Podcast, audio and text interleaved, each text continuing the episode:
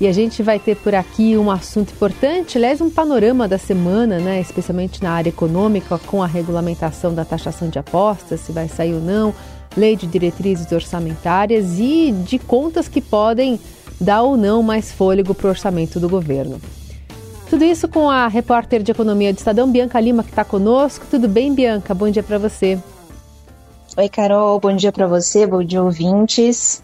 Bom, vamos começar com esse panorama aqui do Senado, com uma expectativa de entrega dos pareceres sobre os projetos que tramitam ou que tratam da regulamentação e taxação das apostas esportivas e cassinos online e da mudança nos tributos dos fundos de offshore exclusivos, que são aqueles dos super ricos.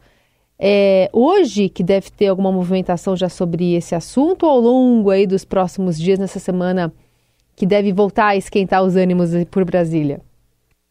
Pois é, Carol, semana agitada, viu? Passando esse esse feriado aqui de segunda-feira, já a partir de amanhã deve ser uma semana bem agitada aqui em Brasília, sobretudo no Congresso Nacional, mas já tem sim expectativa para hoje, uh, quando deve pode acontecer a entrega dos pareceres desses dois projetos que você mencionou, que são dois projetos de grande importância para a equipe econômica, para o ministro Fernando Haddad, que vem tentando dar fôlego para essas medidas arrecadatórias, fazer com que elas avancem e avancem sem grandes modificações no Congresso, para poder dar base, dar sustentação para aquela meta né, de déficit zero no ano que vem, uma meta que está num fogo cruzado aí enorme, o racha de fazenda, casa civil, enfim, tem um pano de fundo aí bastante complexo. E aí a gente tem, então, qual que é o foco no Senado Federal? A entrega do parecer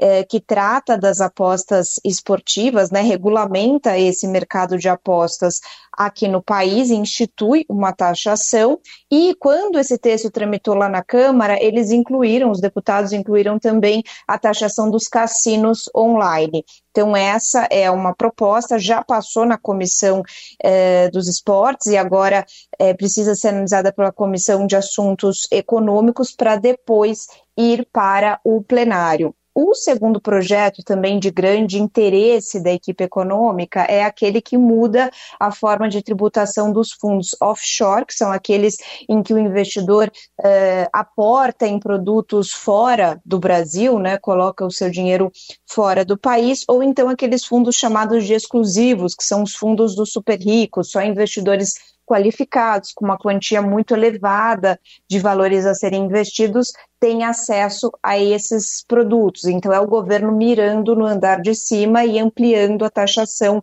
desses fundos. Também um texto que já passou na Câmara e agora depende de análise dos senadores expectativa então de entrega dos pareceres nesta segunda-feira e podendo acontecer a votação uh, ao longo dessa semana nas comissões e no plenário do Senado. Agora, Carol, o governo precisa ficar atento, viu? Porque hum. ele teve uma sinalização importante durante a votação da reforma tributária nossos ouvintes devem lembrar, foi uma aprovação apertadíssima em relação à PEC, né, que é a proposta de emenda à Constituição, que precisaria de 49 votos favoráveis e teve 53.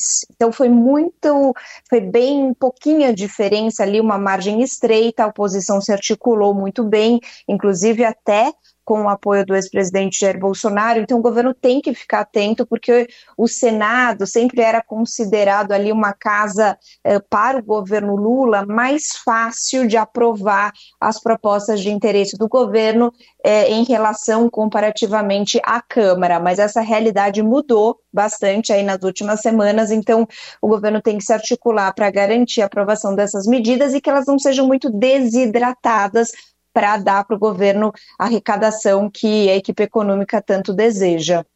E o que, que essa regulamentação vai trazer ou pode trazer para as economias ou para a economia do país? O que, que se espera, além desse reforço no caixa, Bianca?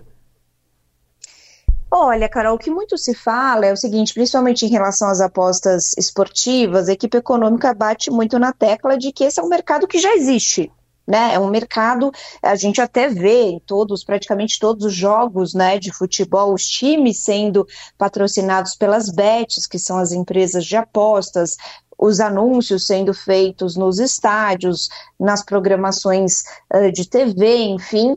É, ou seja, é um mercado que já gira muito dinheiro. E aí o governo alega o seguinte: ele, esse mercado existe, mas ele não, não é taxado de nenhuma forma. Então, é, para além né, de trazer essa arrecadação que o governo está correndo atrás, também regulamentar esse mercado. A gente uh, vem noticiando uma série de escândalos né, de, no futebol relacionado às apostas esportivas, de fraudes, até uh, de se trazer, uh, de se colocar uma série de regras para essa publicidade, para você poder proteger mais uh, as crianças, os menores de idade. Então, tanto para você é, colocar essas apostas dentro de uma legalidade ali, evitar que haja é, fraudes, desvios, etc., tanto também para combater aquela, aquele jogo compulsivo e proteger um pouco mais, ou tentar proteger um pouco mais os adolescentes e as crianças. E na questão dos fundos, Carol, é uma questão mesmo que se fala de trazer um pouco mais de isonomia tributária, né? Você trazer um pouco mais de. É, como é que eu posso dizer? Ser mais igualitário, né, no sentido de que a gente sempre busca, né, o sistema tributário sempre busca que os mais ricos contribuam com uma fatia maior. Então é nessa tecla também que o governo bate, que não seria apenas arrecadatório, justiça tributária. Foi essa a, a palavra que me fugiu, mas uhum. também de você trazer uma justiça uh, tributária, de que então os super ricos contribuam Uh, um pouco mais. Agora, Carol, claro, tem críticas. É, uma delas, até importante, que se coloca é que esses investidores eles sempre podem fugir do país, né? Investir o seu dinheiro em outros produtos, em outras localidades, ou migrar ali para os paraísos fiscais. A gente teve uma série de países uh, que tentaram fazer essa taxação dos super ricos e acabaram não tendo a arrecadação esperada porque esses super ricos foram investir o seu dinheiro em outros países, em outras localidades. Isso uhum. aconteceu na Argentina, a gente tem exemplos na Europa também. Então, não são projetos imunes a críticas, mas é uma tentativa ali do governo de principalmente rechear o caixa para o ano que vem e tentar uh, alcançar ou pelo menos ficar perto daquela meta de déficit zero em 2024. Uhum. E aí, passando sem alterações né, no Senado, enfim, pelo menos essa é expectativa, não deve voltar para a Câmara e, e aí ponto final nessa discussão. Exato. Se passar sem alterações, sim, aí segue para a sanção do presidente. Se tiverem, se houver né, alterações substanciais ali de mérito, uhum. aí obrigatoriamente vai ter de voltar para uma segunda análise dos deputados. A gente segue com a Bianca Lima por aqui no Jornal Dourado, agora de olho numa pauta de amanhã da Lei de Diretrizes Orçamentárias de 2024. O Congresso deve analisar o parecer do deputado Danilo Forte. Quais são os pontos de atenção que precisamos é, ficar de olho a partir de amanhã? Carol, são alguns, tá? É, há um movimento, não é de hoje, é, dentro do Congresso Nacional para ampliar o seu poder, a sua uh, autonomia em relação ao orçamento nacional. Nesse sentido, esse parecer do deputado Danilo Forte amanhã em relação à lei de diretrizes orçamentárias pode trazer uma inovação que é tornar as emendas parlamentares de comissão impositivas, ou seja, de execução obrigatória. O governo teria obrigatoriamente que executá-las. Eh, não ficaria a cargo do governo decidir se paga ou não.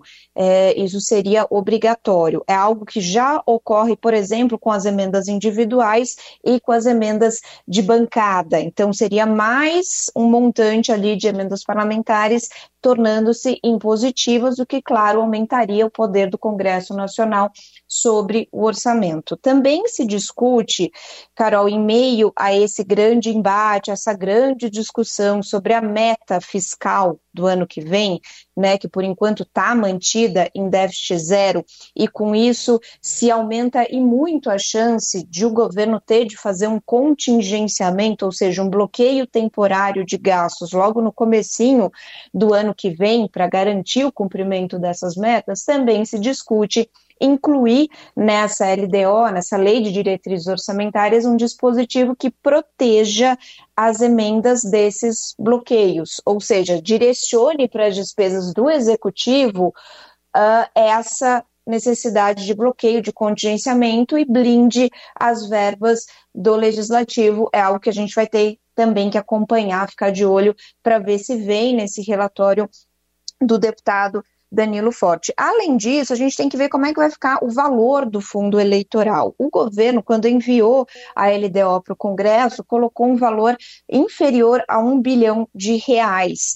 E aí, durante a discussão do parecer preliminar da LDO, senadores e deputados elevaram esse montante para quase 5 bilhões. Só para ter uma ideia, Carol, isso é mais do que o dobro do que a eleição de 2020, que foi a última eleição local, né, em âmbito municipal que a gente teve, que na ocasião, o fundo eleitoral teve cerca de 2 bilhões de reais e agora então ficaria com quase 5 bilhões. Então, esse é um outro ponto que a gente vai ter que acompanhar, qual vai ser, de fato, o valor do fundo eleitoral. E ainda falando um pouco mais sobre meta é, do ano que vem e todos esses olhos voltados para a possibilidade de um bloqueio, de um contingenciamento de gastos, o que nem a ala política do governo quer e nem os congressistas né, querem, porque têm medo de perder uh, verbas para suas emendas parlamentares, tem uma sugestão que foi feita pelo senador Randolfo Rodrigues, que é o líder do governo no Congresso,